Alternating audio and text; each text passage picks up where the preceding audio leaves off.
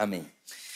Já tem um tempo que eu tenho estado envolvido com esse assunto de rituais. Já tem um tempo que tenho me debruçado nos rituais que a igreja se propõe a ter. Já faz um tempo que eu tenho lido muito sobre isso, orado a respeito disso, e principalmente num mundo como o nosso, onde a gente sabe que nós somos a somatória dos nossos hábitos. E que os nossos hábitos são somatórias daquilo que praticamos como rituais. É assim que se forma um novo comportamento, um novo humano. É a partir de práticas repetidas, que se fazem hábitos, que se fazem pessoas. E hoje nós estamos diante, talvez, do ritual mais importante para a fé cristã, que é a ceia, a Santa Ceia, a mesa da comunhão, a Eucaristia. E enquanto me debruçava sobre esse tema, lia sobre esse tema, orava sobre esse tema e me aprofundava na prática desse tema, desse ritual, dessa, dessa, dessa profundidade de ação que o Evangelho propõe a nós, dei de cara com uma pessoa que pouco é falada na igreja cristã, que é Melquisedeque. Melquisedeque. Nem vou perguntar quem aqui já ouviu falar desse nome, mas Melquisedeque é uma pessoa super, mega, hiper importante para aquilo que nós chamamos de ceia de mesa da comunhão, do pão e do vinho. E para isso eu quero ler com você Hebreus capítulo 7. Hebreus capítulo 7, leio a partir do versículo 11. Hebreus capítulo 7, verso de número 11. Se fosse possível alcançar a perfeição por meio do sacrifício do sacerdócio levítico, por que haveria ainda necessidade de se levantar outro sacerdote segundo a ordem de Melquisedeque e não de Arão? Certo é que, quando há mudança de sacerdote, é necessário que haja mudança de lei. Verso 13. Ora, aquele de quem se dizem estas coisas pertencia a outra tribo, Jesus. Jesus. Pertencia a outra tribo, da qual ninguém jamais havia servido diante do altar. Ou seja, a tribo que Jesus fazia parte não era dado a essa tribo o direito de participar do sacerdócio. Pois é bem conhecido que o nosso Senhor é descendente de Judá, tribo da qual Moisés nada fala quanto a sacerdócio. O que acabamos de dizer fica ainda mais claro quando aparece outro sacerdote semelhante a Melquisedeque. Maravilhoso esse nome, Melquisedeque. Alguém que se tornou sacerdote não por regras relativas à linhagem, mas segundo o poder de uma vida indestrutível. Porquanto sobre ele é afirmado: Tu és sacerdote para sempre, segundo a ordem de Melquisedeque. Eu tenho uma primeira menção desse nome. E a primeira vez que eu escutei falar sobre Melquisedeque foi a partir de uma pregação a respeito de dinheiro, de dar dinheiro na igreja, de dar dinheiro para participar da ceia. E eu lembro o trauma que aquilo gerou em mim quando ainda era adolescente. Mas você sabe que a religião de Israel, ela é organizada dentro desses três pilares: sacerdote, templo e sacrifício. A religião de Israel se organiza dessa maneira. É preciso de um templo, de um sacerdote e de um sacrifício. E esse sacerdote, ele é especificamente, obrigatoriamente falando, da tribo de Levi. Porque a tribo de Levi, ela conquistou para si o direito de ser uma linhagem sacerdotal. Eles conquistaram isso. Isso era um orgulho da tribo de Levi. Isso era uma alegria da linhagem de, Devi, de, de Levi. O participar do sacerdócio, o participar da tribo, da linhagem que apresentava sacrifícios a Deus. Isso era uma glória, isso era uma alegria. E o que o autor de Hebreus está dizendo para nós é que Jesus é sacerdote, mas não é sacerdote segundo a tribo de Levi. Jesus é sacerdote, mas não obedece a regra, a lei que dizia que para ser sacerdote, necessariamente é preciso ser linhagem, ter sangue levítico nas veias. Jesus não obedece essa regra. E o que o Evangelho está propondo para nós é que Jesus não é sacerdote da linhagem de, de Levi, ou seja, de Arão. Arão é o primeiro da tribo de Levi que ganha esse nome de sacerdote. Ele não é da tribo de Levi, porque o sacerdócio de Jesus é da ordem de Melquisedeque. E quem é esse Melquisedeque? E agora eu leio com você Gênesis capítulo 14. Gênesis capítulo 14. Leio para você a partir do versículo 18. Então, Melquisedeque, rei de Salém e sacerdote do Deus Altíssimo, trouxe pão e vinho. Pão e vinho. E abençoou a Abrão, dizendo: Bendito seja Abrão pelo Deus Altíssimo, Criador dos céus e da terra. Se você conhece um pouquinho da cronologia histórica do texto, você sabe que Abrão vem antes de Moisés, que é o mesmo que dizer que Abraão vem antes da lei de Israel, que é o mesmo que dizer que Abraão vem antes do templo de Israel, que é o mesmo que dizer que Abraão vem antes dos, dos sacrifícios que Israel aprendeu a ter diante de Deus. Então, Abraão vem antes de tudo isso.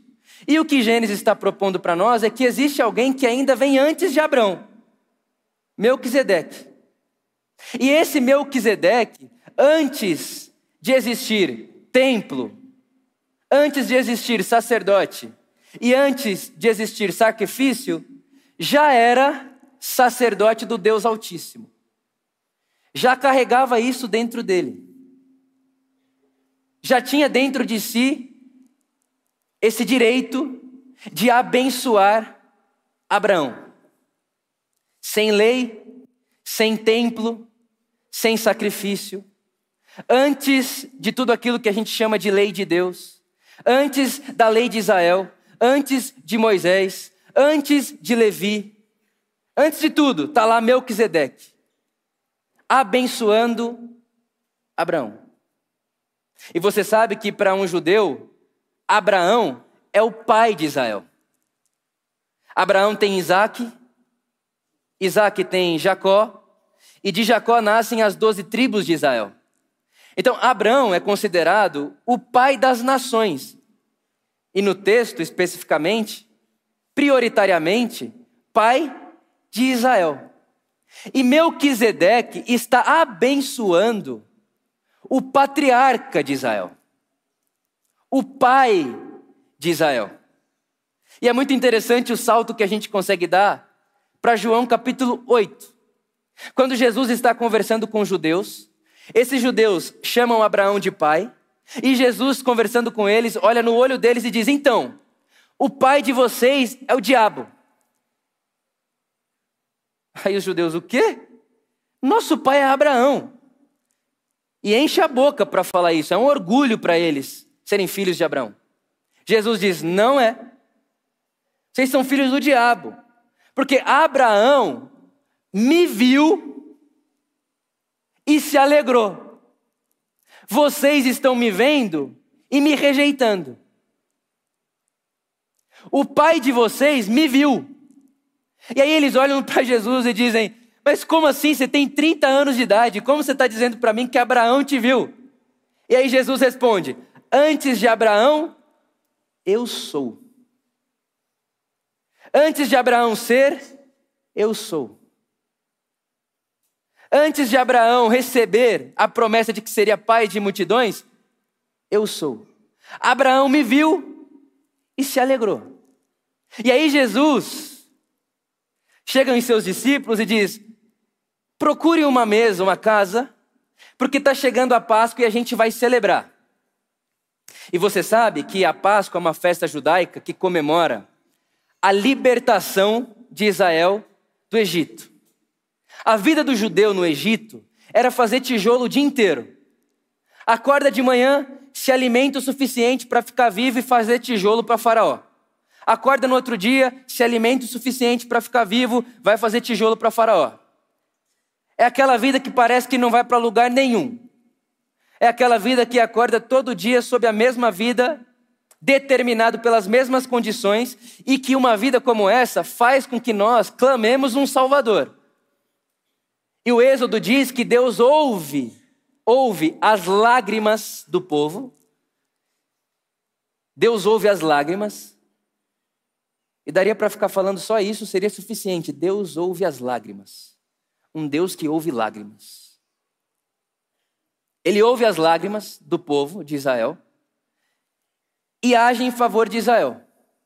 E o símbolo que dá a Israel essa memória do dia que Deus nos libertou é um cordeiro. Um cordeiro. O que acontece na noite que Deus liberta Israel? Um cordeiro é morto. O sangue desse cordeiro é passado nos umbrais das portas dos israelitas. Preste atenção. Vem comigo. Me dá a mão aqui hoje e vem comigo. É passado na porta dos israelitas. A morte passa pela região e todos os primogênitos que não o sangue na porta morrem. Quando o Faraó acorda no outro dia e vê que só não morreu os primogênitos dos israelitas, e Moisés já estava tentando convencer o Faraó de libertar o povo da escravidão, Faraó chama Moisés e diz: Pode ir para onde você quiser adorar a Deus com seu povo. Israel é liberto nesse dia.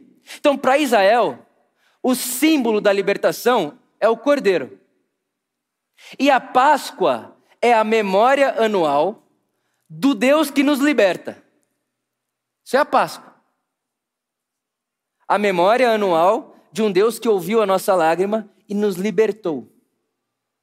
Aí Jesus olha para os discípulos e diz assim: Vão preparar a nossa mesa de Páscoa. É Páscoa. E na mesa da Páscoa de Jesus com seus discípulos, ele pega o pão na mão e o vinho na outra e diz: Esse é o meu corpo e esse é o meu sangue. É Páscoa. E há sobre Jesus a afirmação de João que diz: Esse é o Cordeiro de Deus que tira o pecado do mundo. Já há sobre Jesus essa afirmação. É Páscoa. Jesus pega o vinho e diz: Meu sangue derramado por vós. Pega o pão e diz: Meu corpo, moído por amor de vocês. Pão e vinho. Uma claríssima identificação com o Melquisedeque. Pão e vinho. O que há de mais essencial de elemento em mesa de qualquer pessoa contemporânea de Jesus. Talvez existiam famílias que não teriam como comer carne, cordeiro. Não teria como sacrificar um animal pela sua condição social. Existiam famílias que não tinham nem recursos para irem ao templo mas pão e vinho todo mundo tinha na mesa. E Jesus, quando vai escolher os elementos que representam o seu ritual, a memória do seu nome, ele pega o pão e o vinho, coisas essenciais, e diz: Esse é meu corpo e esse é meu sangue. Esse é o meu corpo dado por vós, esse é o meu sangue derramado por amor de vocês. E aí você pode olhar para tudo isso e falar: tá bom, Vitor, mas e daí? Onde é que isso chega? Para onde é que isso vai?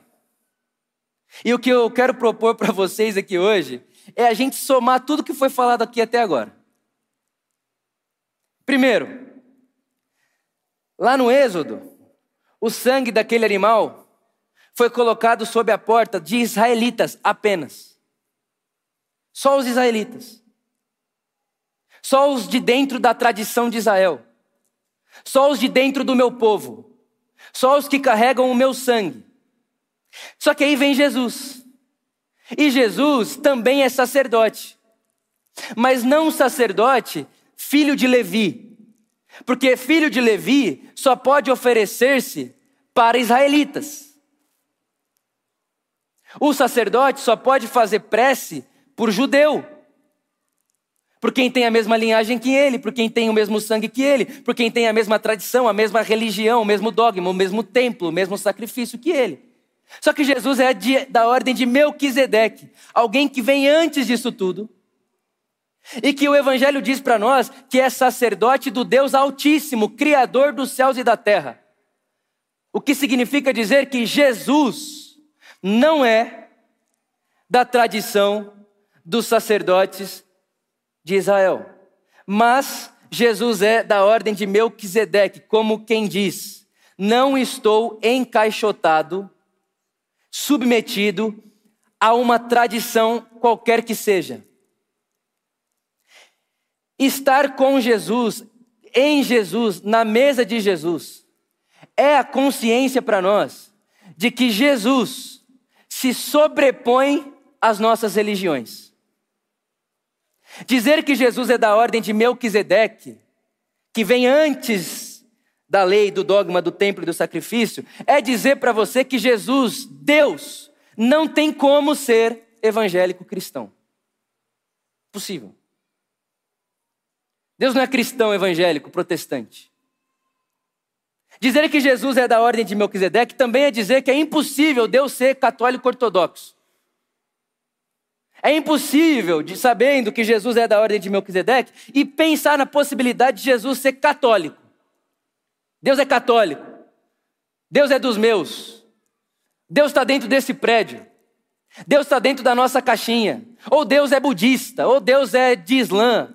Impossível. Porque ao percebermos que a linhagem de Jesus não cabe numa tradição, mas se antecede a toda ela, podemos afirmar em gênero, número e grau que Jesus não cabe, Deus não cabe nas nossas caixinhas. Até porque o sonho de Deus, dito lá em Ezequiel, é que todas as pessoas da terra conheçam o seu nome. E nós não temos potencial para fazer tijolo suficiente para colocar todas as pessoas da terra dentro de um prédio feito por mãos humanas. E o sacerdote Melquisedeque não é um sacerdote segundo Levi. Melquisedeque não é um sacerdote segundo a por amor. Melquisedeque não é um sacerdote segundo a Igreja Apostólica Romana ou a Igreja Ortodoxa Russa. Não. Melquisedeque é sacerdote do Deus Criador da vida. E esse sacerdote, Criador da vida, sacerdote do Deus Altíssimo que criou céus e terra, ele está diante de uma mesa de Páscoa, identificado como cordeiro, dizendo: O meu sangue vai ser derramado por vocês. Só que tem uma coisa que diferencia completamente o cordeiro de Deus que tira o pecado do mundo do cordeiro de Israel. É que o cordeiro lá de Israel, ele é sacrificado por, por, por sacerdotes da tradição de Israel. E aí eles pegam o sangue do animal e colocam só na porta de quem? Dos nossos. Do israelita, do meu, do meu irmão, do meu vizinho, do que está dentro da minha tradição, do que pensa como eu, do que obedece a mesma lei do que eu. Jesus não. Porque o sangue derramado pelo Cordeiro de Deus que tira o pecado do mundo é da ordem de Melquisedeque. E Melquisedeque é um sacerdote da vida. Dizer que o sangue de Jesus foi derramado por amor a nós é dizer que o universo, pensa nisso. Pensa que no universo tem umbrais, portas. O universo. Pensa que tem uma porta que quando você abre, você entra no universo. Saber que Jesus é da ordem de Melquisedeque e é um cordeiro que derrama-se por amor é o mesmo que dizer para nós que nessa porta que dá entrada ao universo tem um sangue lá, tem um sinal de amor lá. Então, diferente de qualquer outra possibilidade religiosa dogmática, que selecione e põe sinal na porta de quem obedece os mesmos dogmas que eu, em que está dentro da mesma casinha do que eu, em quem faz as mesmas coisas do que eu e quem obedece a mesma lei do que eu. Jesus ultrapassa tudo isso e diz: não. Eu me derramo por amor, não a partir da tradição dos levitas, mas eu me derramo por amor a partir do Deus que é criador da vida, e por isso consigo acolher em meu amor toda a vida, nos céus e na terra. É isso que Paulo vai dizer para nós: que todas as coisas nos céus e na terra estão dentro dele porque tudo foi feito dele, por ele e para ele. E sem ele, nada do que foi feito se fez. Irmão, não é que você morre se sair de Deus. qualquer coisa morre fora de Deus. Qualquer célula, qualquer átomo, tudo, porque tudo existe só por causa dele. E por que que tudo existe e continua existindo por causa dele? Porque ele é puro amor. E na porta que dá entrada ao universo tem um sinal, uma marca. E qual é a marca? O sangue de Jesus derramado por amor. O universo está selado com o amor de Deus. E por que o universo e não os evangélicos? E por que o universo e não os cristãos? Por que o, evangel... por que o universo e não a minha religião? Porque Jesus não é da ordem da linhagem sacerdotal. Jesus é da ordem de Melquisedeque, que antecede a tudo isso. Sem princípio de dias, sem final do dia, não se conhece a sua mãe, seu pai, não se sabe se vive, se morre. Essa é a expressão que Hebreus utiliza para dizer: Jesus vem de lá antecede a tudo isso. E não só antecede tudo isso, mas depois de tudo isso continuará sendo aquele que era, que é e que há de vir.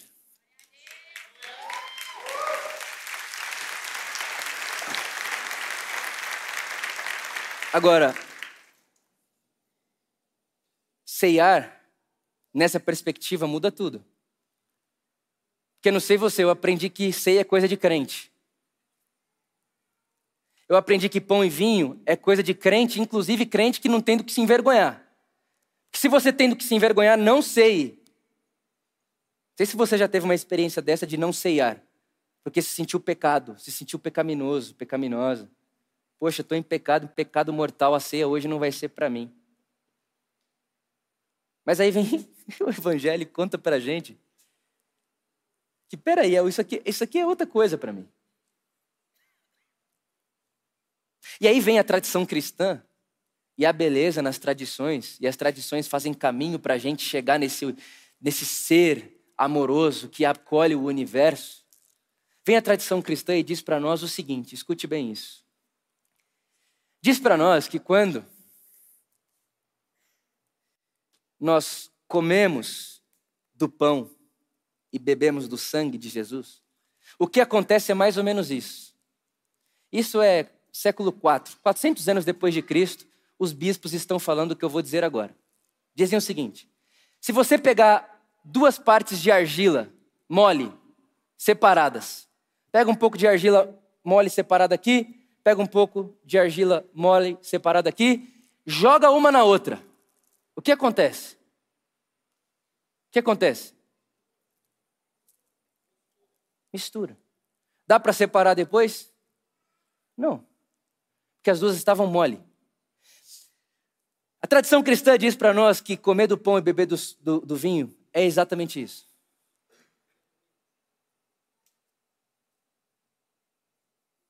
Participar do corpo de Cristo. Como uma argila mole, ao encontrar-se com outra argila mole, se torna uma coisa só. Comer do corpo de Cristo, beber do sangue de Cristo é a mesma experiência. Então, o ceiar, a Eucaristia, não é para nós apenas uma memória de um sacerdote que é segundo Melquisedeque e que acolhe o cosmos em seu amor. Também é uma memória, mas não só isso. É também um convite. É um convite para que nós, eu, você, tenhamos na nossa testa esse sinal.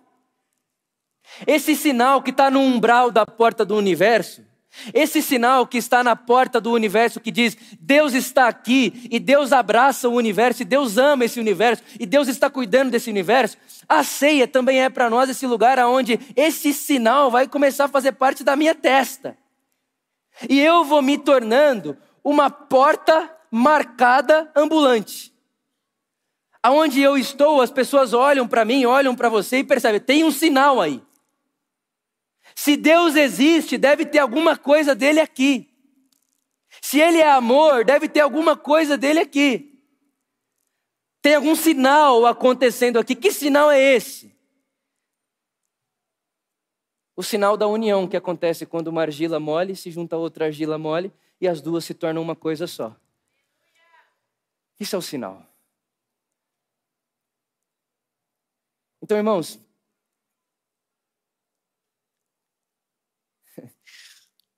Um dos meus mentores disse o seguinte para mim, falou: "Vitor, Você já imaginou se Melquisedeque encontrasse isso aqui e dissesse: Olha o que virou. Isso aqui é o ápice, né? Olha o que virou o pão e o vinho. Modernidade, né, irmãos? E ele disse para mim: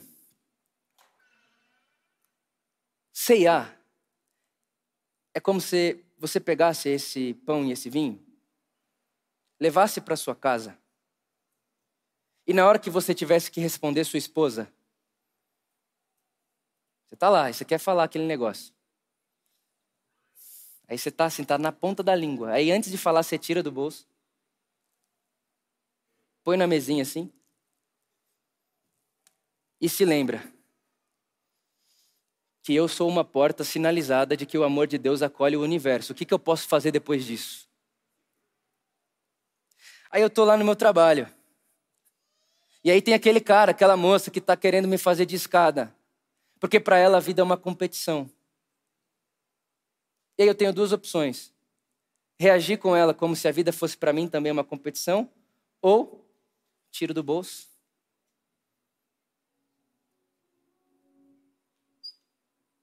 Lembro da argila, na argila. O que eu posso fazer agora?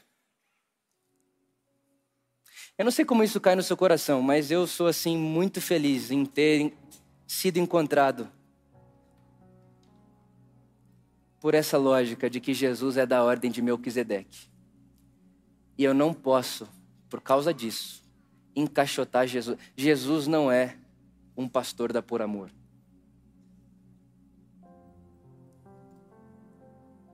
Jesus não é o padre da paróquia que você vai. E nem se enquadra, nem se pode limitar aquilo tudo.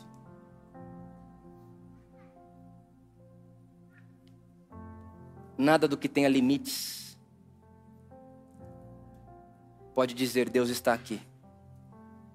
Porque Deus antecede a lógica dos limites. Porque Ele é da ordem de Melquisedeque, o nosso sacerdote. Isso me alegra muito. Porque faz de mim uma pessoa humilde, que eu não, eu não sei onde é que está Deus em absoluto, nem nada disso. O que eu sei é que o que se pode perceber de Deus está em Jesus de Nazaré. E quando você olha Jesus de Nazaré, o universo, como as coisas que esse Deus criou funcionam, você vai perceber que ele é puro amor, dádiva, misericórdia, acolhimento e abraço. O universo se abraça, porque o Criador do universo fez para se abraçar. Deus, o Criador, imprimiu no universo e na criatura tudo aquilo que ele é, pois a imagem dele no que foi criado. Então, a partir do que foi criado, você começa a perceber esse Deus. E aí vem Jesus de Nazaré e rasga o véu e diz: Deus não cabe na sua caixa. Deus não cabe. E já houve um tempo onde eu achava que Deus cabia na minha. E de verdade, a sensação que eu tenho é que eu só nasci de novo o dia que as paredes das minhas caixas foram demolidas. Mas a gente tem que ter limite, sim. Como tradição cristã, nós temos limites. Só que é diferente ter limite desenhado no chão e ter muro, parede. A por amor tem vários limites. Que Deus não tem, a por amor tem. Por amor não é Deus. Não ainda. Na natureza perfeita de Deus. Estamos num processo de participar e de se assemelharmos a Jesus de Nazaré. Ainda não somos Jesus. Mas a por amor não quer construir muro para que você fique de fora. Ou para que qualquer pessoa fique de fora. Então, na por amor, cabe todo mundo que não quer construir muro. Por quê? Porque o sacerdote da nossa fé é da ordem do Melquisedeque. Antecede tudo isso. E eu oro para que o Espírito Santo nos preencha dessa convicção, dessa certeza e desse coração. Que seja assim entre nós, irmãos. Amém. Amém.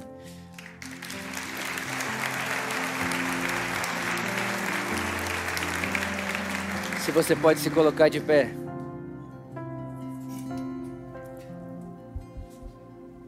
E eu convido você a cantar comigo essa música que diz que Ele é santo para sempre. para sempre santo. E há uma canção cantada ao Cordeiro. Ao Cordeiro. Ao Cordeiro de Deus, que é da ordem de Melquisedeque, que se antecipa a todo dogma, tradição, religião, muro, separação. Vamos cantar isso a Jesus. Amém.